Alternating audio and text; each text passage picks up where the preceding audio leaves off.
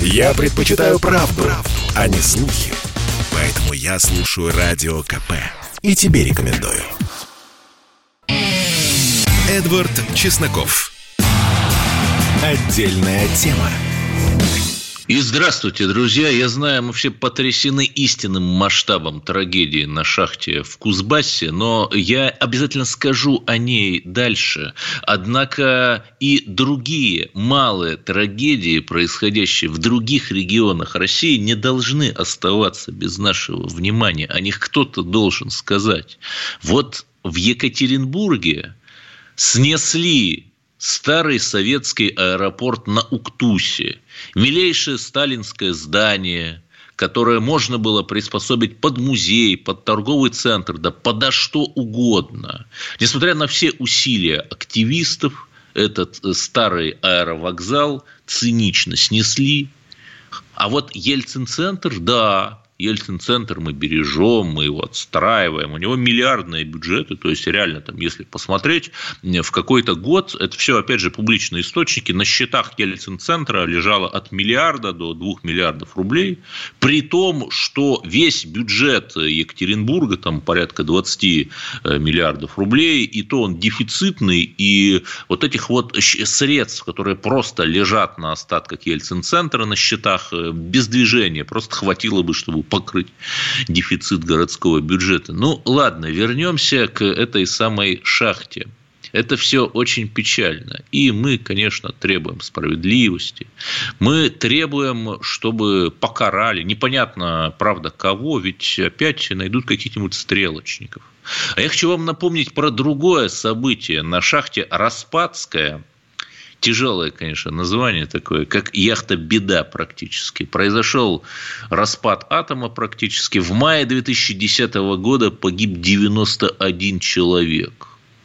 И, естественно, начался суд. То есть, сколько? 11 лет назад, 11 с половиной, начался суд.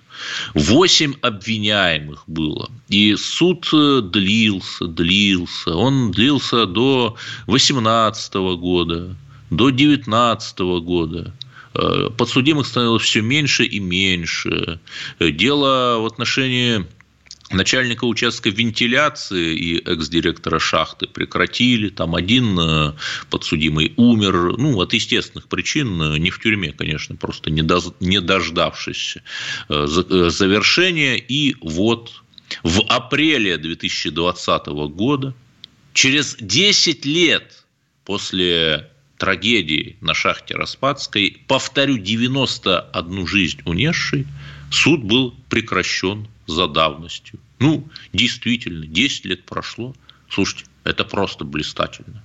И мы же понимаем, что ничего же не поменялось. Ровно те же самые технологии, используются и могут использоваться для того, чтобы заволокитить дело, чтобы опять, э, когда все забудут, погрести его под грудой вот этой вот бюрократической компанейщины. Ну, ладно. Давайте поговорим про деньги, ведь это же самое интересное. Значит, непосредственно к шахте Листвяжная. Кому она принадлежит? Шахта Листвяшная. Может быть, государству? Да нет, она принадлежит, как вы понимаете, эффективным менеджерам, а именно известному холдингу ССДС «Уголь». Открываем публичную отчетность этого холдинга. И опять, это никакая не тайна.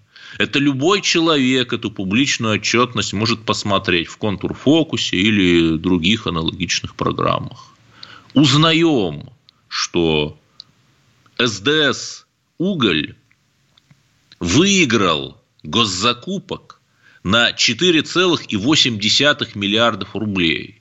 Ну, хорошо. Поставка тепловой энергии, фирма зарабатывает. Ну, при этом нам вот опять говорят, что родственникам погибших выплатят 250 э, тысяч рублей, потом по миллиону рублей. Ну, понятно. Надолго ли этого миллиона-то хватит с учетом инфляции? 52 человека. То есть, получается, что СДС на 52 человека потратит 52 миллиона рублей. Просто при умножении. Блистательно. имея доходов на одних госзакупках почти на 5 миллиардов. Это сколько? Это сколько? 1% от дохода, да? Ну, вот так вот. Но это еще не все. Э, можно посмотреть другое. Мы любим говорить про социальные лифты. Есть они или нет? Может быть, молодежь выходила на митинги и на агента Навального не потому, что она там за Навального и против кого-то, а потому что она чувствует э, вот эту вот э, некоторую плохую работу социальных лифтов. Вот уроженец Кемерово Павел Михайлович Федяев, российский политик, стал э, в 2011 году депутатом Госдумы и с тех пор им, собственно, является. В 2011 году ему было, получается, сколько? 29 лет. Ну, неплохо. Ну, работают же социальные лифты. В 29 лет молодой человек из Кемерово становится целым депутатом Госдумы. При этом он тоже проявляет чудеса эффективного менеджмента. Вот э, уже известная вам компания «Сибирский деловой союз» – это та же самая аббревиатура, которая принадлежит СДС «Уголь».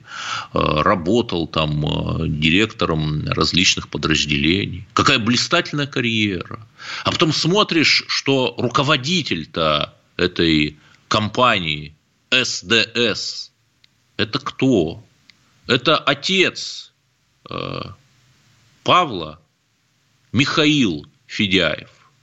Ну, прекрасно. Какой блистательный, оказывается, у нас бывает социальный лифт.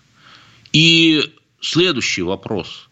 Если э, вы депутат, и если фирма, где вы сами работали, и которая принадлежит вашему отцу, выигрывает на госзакупках в том же регионе, от которого вы избрались депутатом, 4,8 миллиарда рублей.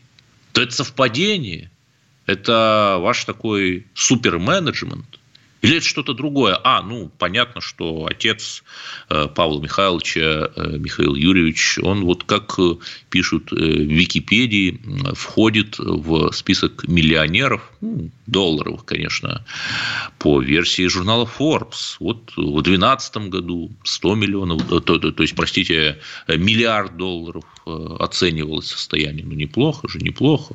Так, ладно, это же еще не все это именно что цветочки. А вот ягодки, опять же, открываем публичную отчетность. СДС «Уголь». Видим там прекрасная строка в отчетности «Краткосрочные обязательства».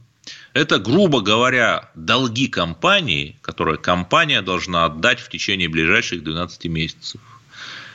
И видим, 5 лет назад они составляли 22 миллиарда рублей, потом 14 миллиардов, потом 9, потом 3, и вот в 2020 году полмиллиарда рублей. То есть падение получается в 40 раз. Но подождите, у любой фирмы вот эти вот кредиторские обязательства, они примерно одинаковые. Ну, потому что понятно, чтобы вести бизнес, тебе нужны деньги. Для этого ты берешь кредит с доходов. Этот кредит выплачиваешь. Ну, потом все равно нужно вести как-то берешь другой кредит. То есть, кредитно-долговая нагрузка у таких предприятий, ну, как правило, одинаковая, да, из года в год. Если она сильно меняется, там сильно растет, значит, компания в кризисе, и ей там срочно нужны оборотные средства или инвестиции на что-то. Или если она падает, это тоже интересно. Я вам расскажу одну схему, она очевидна. Разумеется, э, она никак не связана с той компанией, о которой я говорю. Это такая абстрактная схема. Можете считать, что вы прочитали ее в романе «Золотой теленок» о похождениях Александра Ивановича Корейка. Значит, у меня есть компания которая благодаря тому, что на мою продукцию из-за мирового энергокризиса повышается спрос, зарабатывает невероятные деньги. Но деньги же нужно, как бы вам сказать, оптимизировать. Тогда я беру кредиты. Но кредиты эти фиктивные. Например, я продаю какие-нибудь липовые облигации свои, по которым я обязан заплатить вам деньги. Могу их продать даже сам себе на какие-нибудь фирмы, которые я же учредил через офшор, через цепочку посредников. И вот когда у меня есть эти липовые кредиты, друзья мои, я вывожу деньги по-настоящему. Ведь есть же повод эти самые липовые кредитные обязательства. И вот было там у меня 20 миллиардов кредитных обязательств. Стало там, допустим, в 40 раз меньше. Куда же эти кредитные обязательства делись? Не выведены ли они таким способом? Ну, не знаю, не знаю, друзья. Я ведь не аудитор, я просто журналист. Я лишь требую, чтобы, а, людей, которые повинны в трагедии, настоящих виновников, а не каких-нибудь технических стрелочников, все-таки судили, и не как с Распадской, где закрыли, освободили от уголовной ответственности за истечением, а по-настоящему. И Б, чтобы ну, было сделано что-то такое, чтобы таких позорных трагедий, из-за которых перестаешь верить в справедливость, не было. Я слушаю Радио КП, потому что здесь самая проверенная и оперативная информация. И тебе рекомендую. Эдвард Чесноков. Отдельная тема.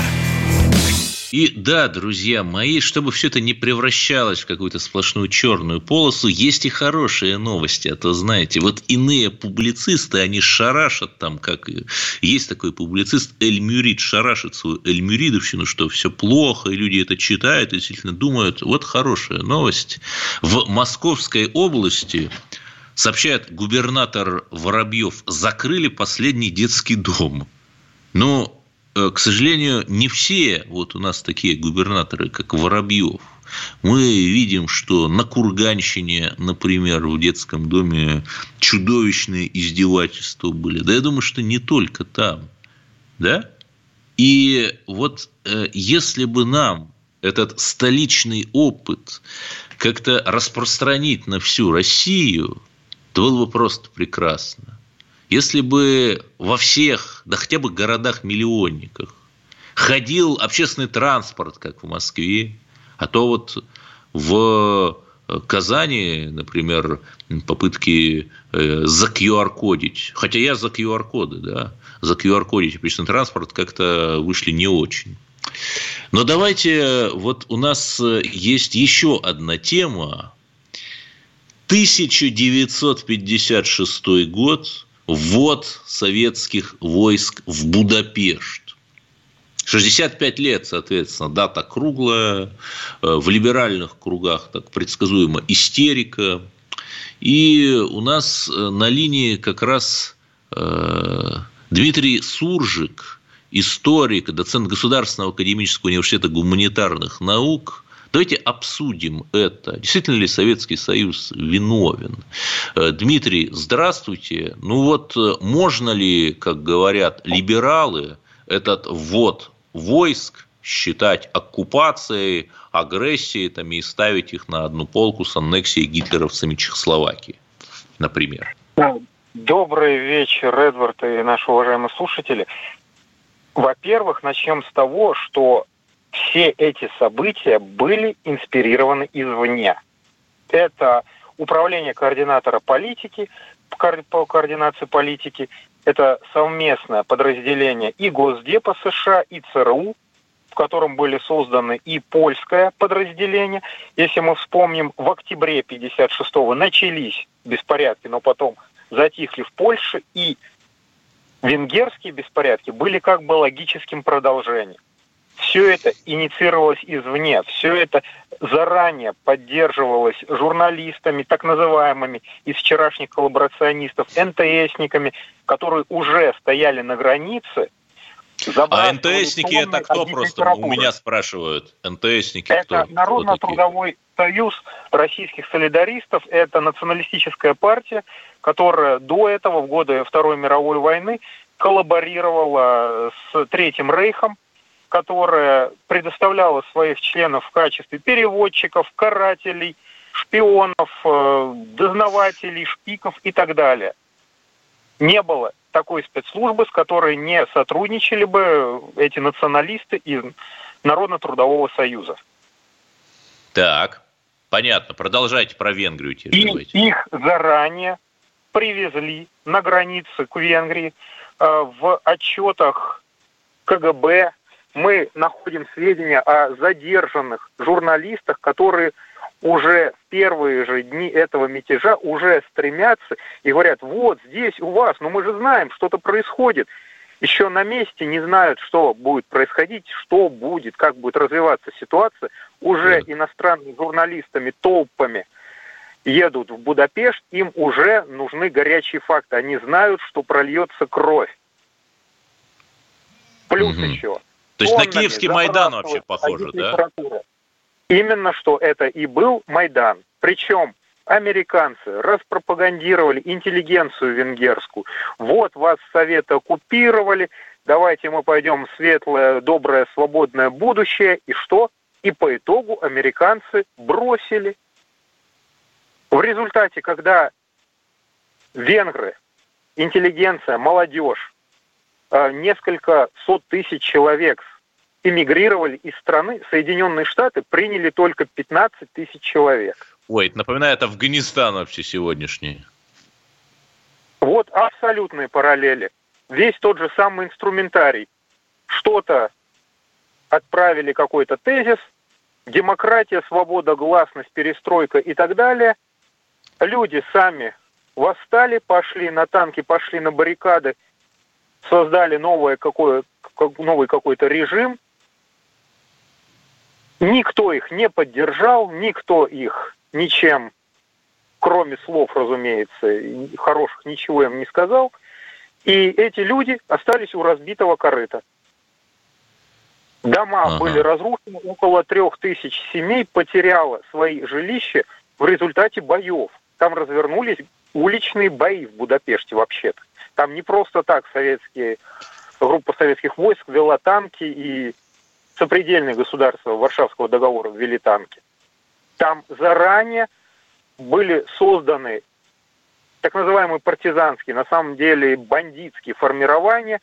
В течение полугода они совершали нападения на гарнизоны, э, грабили их, оружие изымали, бандитствовали.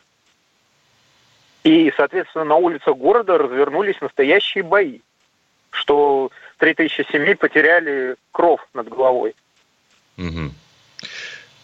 Ну, и я правильно понимаю, что многие простые венгры, они как раз поддержали ввод советских войск или, по крайней мере, не протестовали?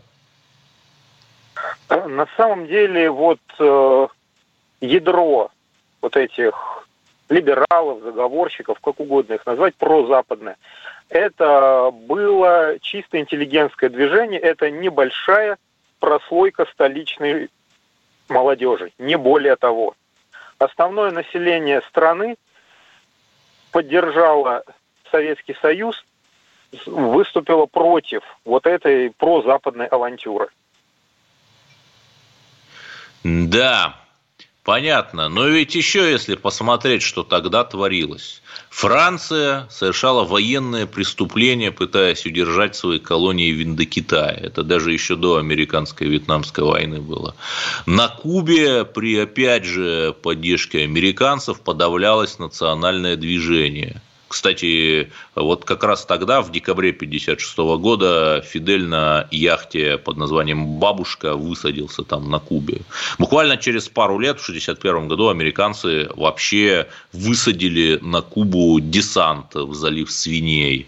Вот э, не кажется ли вам, что на этом фоне говорить о каком-то страшном захватническом агрессивном Советском Союзе в Венгрии – это адовое лицемерие?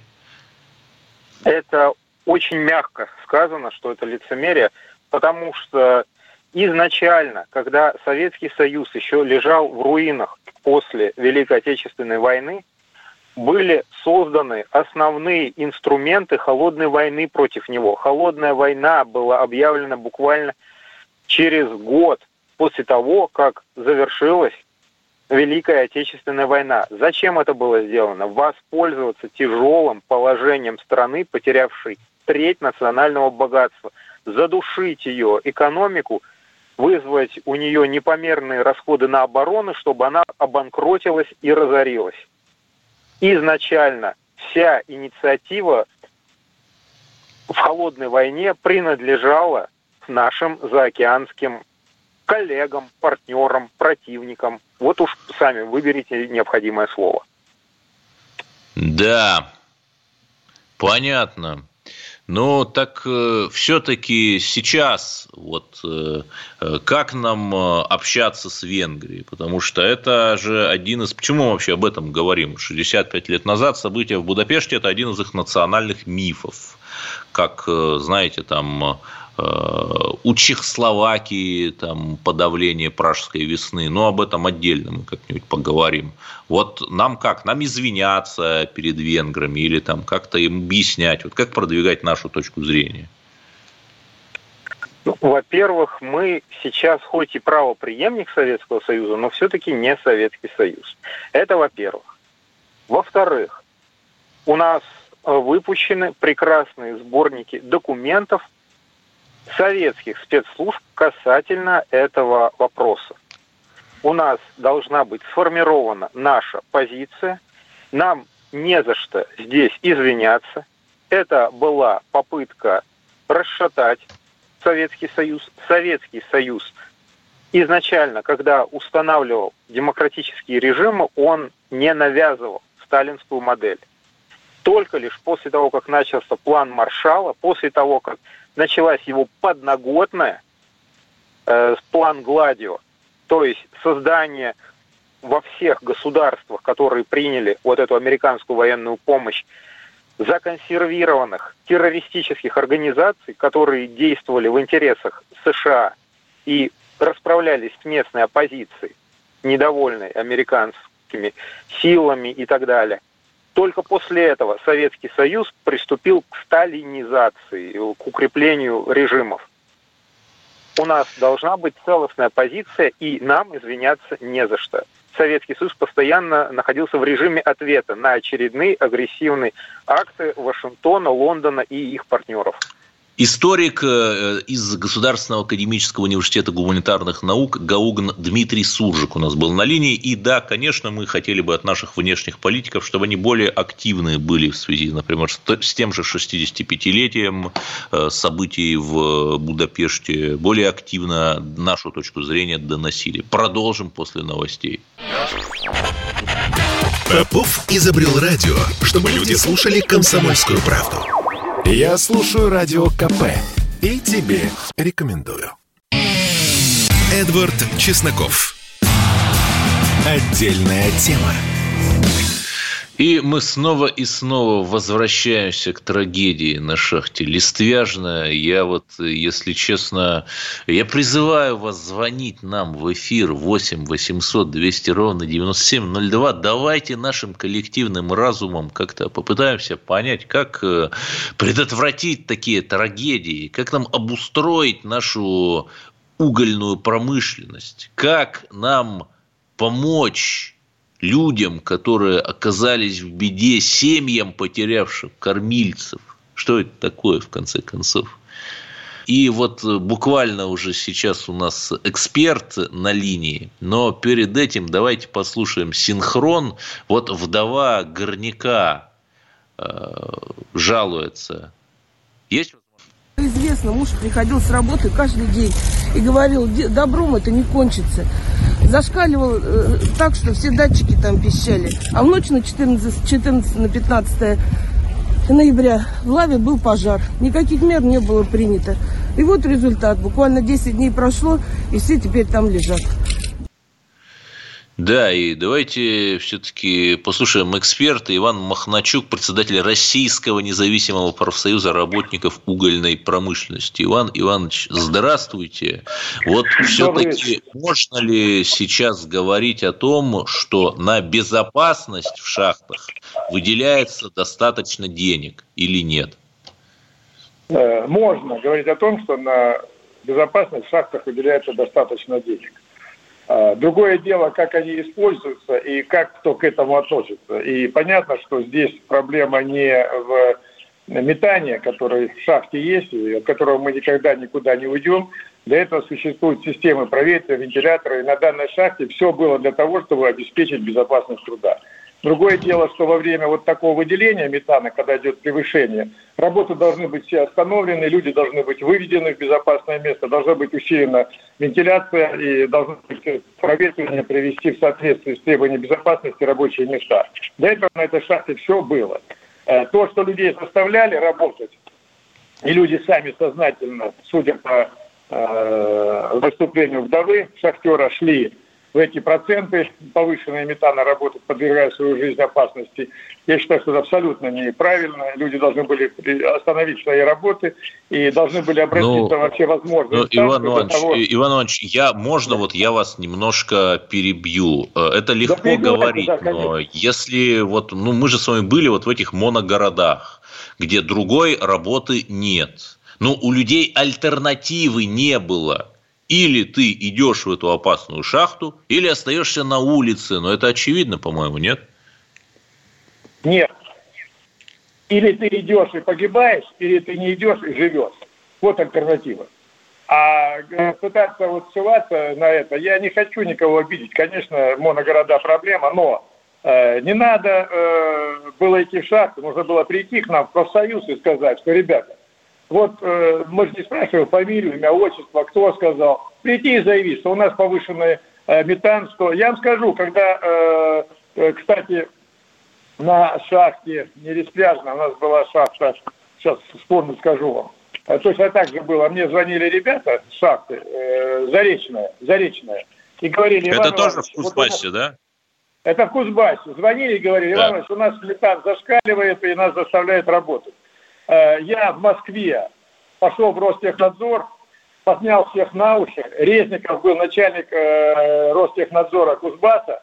Тот дал команду и ночью, не ставя в известность ни директора, ни главного инженера, никого, три горно-технических инспектора пришли в шахту, и проверили, соответствует метан или не соответствует сказать, повышенным нормам. Мы принимали меры. И в данном случае никто не запрещал людям позвонить в профсоюз анонимно, я не спрашивал, какая фамилия, и сказать факт о том, что есть такие-то такие-то вещи, нас заставляют работать метан. Поверьте, мы бы приняли все меры к тому, чтобы люди там не работали в этих условиях, чтобы э, они не понесли никаких наказаний, тем более не ну, потеряли работу. Раз. Да, Иван Иванович, это, наверное, тут, наверное, вы правы, и, наверное, я даже не буду с вами спорить. Но давайте послушаем еще один синхрон «Рыдающие матери горняков». Он как бы отвечает. Слушаем. Все знали, Они все, все знали. знали. Знали, что им метан. Ну и что сейчас всех стрелочников возьмут? Что они возьмут? Они вернут нам 40 с лишним детей, мужей, сыновей. 23-го было 6% метана, 24-го 7. Заставили идти Всех расстреливать. Перед Новым годом каждый раз сокращение. Говорю, у вас сейчас стояло 168 на сокращение. Что, говорю, сократили 40 с лишним, со спасателями 52 человека погибли. Все Новокузнецкие. Да, то есть я повторю основную мысль. 23 числа было 6% метана заставляли я идти. Ну, понятно, кто оставлял. Начальство, да. Но я еще раз просто для радиослушателей. Сократили перед Новым годом 40 сотрудников. Э, то есть, наверное, в какой-то идеальной вселенной, да, есть профсоюз независимый, наподобие вашего, который как там э, супергерой придет и всех спасет. Но вот реальность она такова, как мы слышали. Что с этим делать? Значит, еще раз, я не хочу э, подвергать там какому-то сомнению, вступать в диалог с супругой вот погибшего шахтера. Но я хочу сказать одно, что у нас шахтеров не хватает в. В Кузбассе не хватает порядка двух тысяч. И я э, не думаю, что нормальные вот э, людей, которые действительно специалисты, их вот так запросто раз-два сокращают, увольняются, работать просто некому. Сегодня люди не идут в шахту, и сегодня очередь не стоит желающих пойти работать в шахту, несмотря на то, что это моногород, несмотря на то, что других предприятий нету и так далее. Сегодня нет очереди, вот прям такой с ума сойти. Поэтому и э, теми кадрами, которые есть, тоже дорожат и стараются сохранить коллектив, потому что это не, я не хочу обидеть, это не на улице дать метлу и подметать двор. Чтобы работать в шахте, в звене, в смене, нужно быть специалистом, нужно быть сработанным звеном. Я бы кого туда тоже не возьму, и просто так я туда не понял. Да, но что интересно, вот шахта Распадская, где 11 лет назад произошла тоже трагедия. Нынешняя шахта Листвяжная, они все в Кузбассе. Но ведь у нас есть другие угольные бассейны, Донбасс, Южная Якутия. Вот почему это все в Кузбассе именно происходит? Там что-то особенное? Ну, давайте так, не только в Кузбассе. У нас э, последний взрыв э, крупный был на шахте Северной в Аркуте, где погибли люди.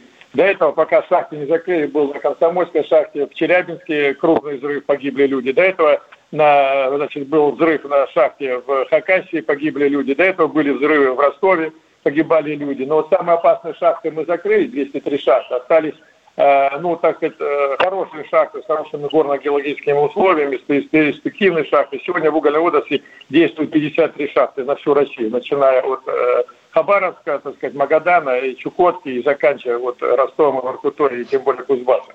В Кузбассе больше шахт концентрирован, чем в других регионах, это раз. Во-вторых, в Кузбассе добываются наиболее ценные марки угля, это коксовые угли. И коксующийся уголь залегает, как правило, в глубоких шахтах и как, где, где коксующий уголь, там, как правило, больше всего метана в шахте. И поэтому взрывы чаще происходят в Кузбассе, но это не значит, что только в Кузбассе у нас авария. А потом я хочу сказать, что у нас, э, ну, не хочу никого обижать, и себя в том числе, но э, профессия шахтера, она особо опасная, тяжелая, и Э, рисковая и подверженность взрывам. Э, в Китае ежемесячно, раз в две недели происходят взрывы и погибают шахтеры. В Америке происходят взрывы и погибают шахтеры. Были взрывы в Польше, в Германии. Э, поэтому это не только русская какая-то советская, российская специфика. Это специфика угольной отрасли всех стран в мире.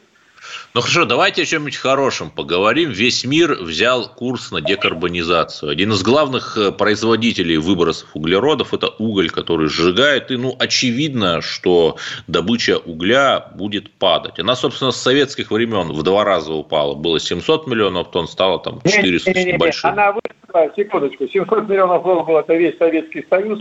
А. Максимальная добыча угля была э, в Российской Федерации – Российская Советская Социалистическая Федеративная Республика, Россия, было 224 миллиона тонн в 1988 году, а в 2019 году мы добыли 442 миллиона тонн угля, больше, чем советский период в России, при том, что э, шахт у нас стало в пять раз меньше, чем было при советской власти. Да, спасибо, что вы меня поправили. Ну, тут, конечно, наши неокоммунисты вот очень любят рассказывать, что промышленность и индустрия развалена. Ну, ладно, так все-таки есть какие-то планы? Я, я так не скажу, потому что производительность труда, эффективность выросла, и э, ситуация более современная на сегодня в шахтах. Мы действительно в советское время на территории Российской Федерации погибало 300-400 человек ежегодно. Ежегодно.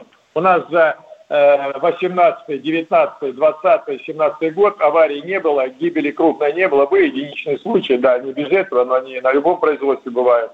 А последняя авария была в 16 году на шахте Северной в Аркуте, и вот сейчас Листвяжная в Кузбассе. Так что да. вот Хорошо, а вот есть планы, как вот эти моногорода там переводить на что-то другое, где шахты закрывают, потому что их все равно закрывают? А дело в том, что одни закрывают шахты, другие открывают. Мы без угля не обойдемся. Кто бы что ни говорил нам про декарбонизацию, то э, как сущий уголь, как он нужен был для выплавки металла, производства тех же ветряков либо солнечных батарей, также он и будет нужен. Мы без него никуда не денемся. Мы все равно будем добывать уголь. А энергетический уголь, да, вот все добывается в основном открытым способом, и открытый способ идет на энергетику. Говорить о том, что у нас э, в России э, слишком грязная экология, уголь грязная для энергетики, э, это имеет место быть, но не настолько, насколько да, кому-то это спасибо.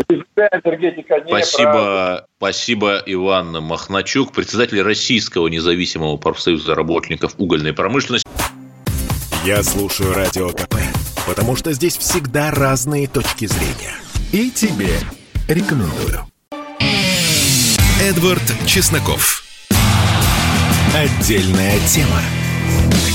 И мы принимаем ваши звонки. Кто у нас первый? Сергей из Белгорода. Да, на линии. Алло. Да, да, да. Спасибо, Эдвард, за передачу. Спасибо. Грустная Спасибо тема. Вам. Но почему-то профсоюзный босс э, великий не сказал о хозяевах этой, этой шахты и в их ответственности. Я полагаю, что Бастрыкин должен возбудить уголовное дело конкретно против них. И, и, и с этой, против этой семейки вообще, пока они не ушли, пока они не ушли за бугор. Ну, а давайте шахты... не будем там говорить как бы против Простите. Э, конкретных да? людей семейки. Простите, Я бы да, да. говорил просто да. Э, не разжигал ненависть, просто разобраться. Да, совершенно верно, совершенно верно. Вот, и тогда будет ясно, какие там были мероприятия приняты какие, для предотвращения таких случаев. Я думаю, что там все будет ясно. И второй вопрос, тоже, конечно, из области фантастики. Да передать эти шахты э, нашим, нашим друзьям в Донбассе. Ну, и там не будет тогда аварий, потому что там-то нет аварий. Ой, да мне кажется, в Донбассе нет аварий просто потому, что добыча сильно сократилась с 2014 года. Ну, тем не менее, в, в таких катастрофических условиях люди работают э, без аварии. Это, это, это герои. Вот им и надо шахты. Они, они этим людям, которые просто рвут деньги, вот, и они не достаются ни шахтерам, ни, ни, ни государству. Ни, я думаю, да, что спасибо, спасибо, Сергей из Белгорода. Кто у нас еще дозвонился? Светлана Валентиновна из Ростова-на-Дону. Добрый вечер. Добрый вечер. Дело в том, что, вы понимаете, у нас все прихватизировали. Вот надо, чтобы назад вернули на родину, в государство. Вот и все. И порядок вот этот надо, законы, чтобы работали для всех одинаково. Больше ничего. Все. Да. Спасибо за эту краткую реплику. Давайте еще. Кто еще? Александр из Челябинска. Как раз недалеко, относительно да. недалеко оттуда. Да, да, здравствуйте. Да. Здравствуйте. Говорите. Ну, у меня тут технические, технические вопросы там, и, и по финансам я немножко пройдусь. Смотрите, то есть я вот предлагаю это технические решения. То есть там устанавливать в шахтах, ну, черные ящики. То есть если рабочим они у них пищат, и их заставляют работать, то черные ящики, это как бы потом где-то они будут доставаться, и будет, говорится, это все выясняться. Потом второе, как бы, предложение, то есть какие-то делать герметические бункера там, и сообщение сверху, то есть идет с ним там подача к ним там воздуха, питания и всего прочего. То есть там трубы же на такую глубину, мне кажется, можно загнать. Ведь делаем Ох. Это Северный поток, такой ну, длину. Не а знаю, не опустить. знаю, не знаю. Ну, это такое предложение. Я, а потом, значит, я, я не специалист, не специалист по я, шахтам. Я тоже не специалист, я, я просто техническое это предложение. Я по деньгам сейчас пройдусь. Вот смотрите, чтобы не было таких вещей, вот я как, у меня одно предположение это давно, как держится, просто я сейчас ему выскажу. Это вот uh-huh. берется нефтянка, газ, ну, про уголь я как думал, но сейчас вот вы сказали по деньгам, по углю это тоже. То есть вот нужно делать как? То есть во главе вот каждой корпорации ставить по одному человеку. То есть мы здесь убиваем двух зайцев. У нас как бы будет и государственное управление, и частное. То есть мы, э, ну, как торговлю как бы не убираем. Вот. И как бы вот эту прибыль, получаемую, бы... Ну, э, в общем, я вас понял, просто очень затраты. такие, мы уже в детали погрузились. Давайте еще звонки примем. Да, кто у нас на линии сейчас? Анатолий из Воронежа. Недалеко от ростовского бассейна и Курской магнитной аномалии. Добрый, да. вечер, добрый вечер. Я к шахтерам не имею никакого отношения, но мое предложение такое. Первое. А, все шахты должны быть государственными. Ребята, иначе у нас порядка никогда не будет. Э, потому что вот этим э, друзьям нужна прибыль. Это первый вопрос. И второй вопрос. Если, не дай бог, вот такое случается, я предлагаю, во-первых, выплачивать несколько миллионов за каждого человека, и в течение года он должен получать среднюю зарплату и все станет на место. Вентиляцию, им поставить легче будет вентиляцию, чем выплатить за смерть человека. Ну да, кстати, давайте, например, пусть там владельцы выплачивают не миллион, а хотя бы 10 миллионов на человека, да? Тогда они сразу так э, прикинут дебет и кредит и сразу поймут, что лучше бы вкладываться в системы безопасности, дешевле будет. Кто у нас еще дозвонился? Сергей из Хабаровска. Доброй ночи. Да, всем привет. У меня предложение другого плана. Включить голову. На лицо грубейшее нарушение техники безопасности. Вот смотрите, где-то полгода назад памятен случай с рыбаками, которые, опять же, в нарушение всех норм вышли в море на маленьком траулере ловить эту долбанную рыбу. И, естественно, погибли. Перевернулись там. Вот. Потом, значит, президент, соболезнования, слезы, деньги. А почему не соблюдать технику безопасности? Я вот ни, никак не понимаю. Ну вот опять давайте самое. не будем э, вешать э, все стрелки именно на простых людей.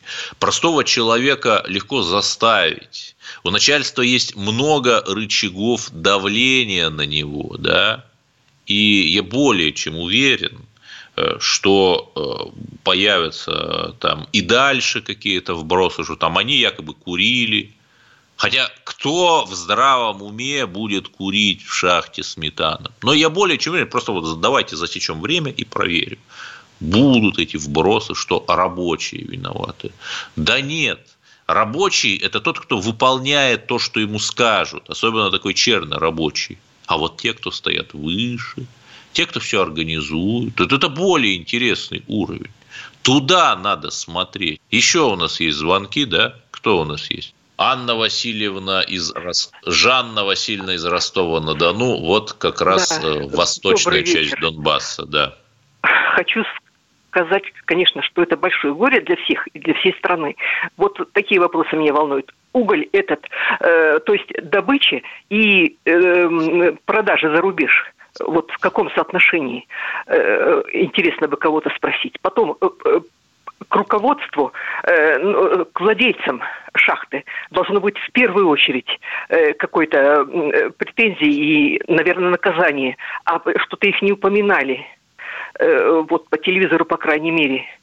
Потом, ну, может быть, можно больше использовать открытую добычу угля. Потому что шахта – это такое, по-моему, страшное дело – Хотя я сама на транспорте работала, но я думаю, что шахта это вообще э, предел э, э, ну, ужас один. Э, однажды мне пришлось ехать в поезде, и я слышала, да. как разговаривали внизу ну, шахтеры, ну, ну, и говорили о том, как, что их за жизнь хоть раз заваливало каждого. Ну, к сожалению, да, это ужасная история. Мы чтим память погибших, требуем объективного расследования, и в то же время мы верим, что нас, наш завтрашний день будет лучше, чем наш сегодняшний. Ведь это зависит от нас. Конечно же, слушайте радио «Комсомольская правда», и все будет хорошо. Эдвард Чесноков. Отдельная тема.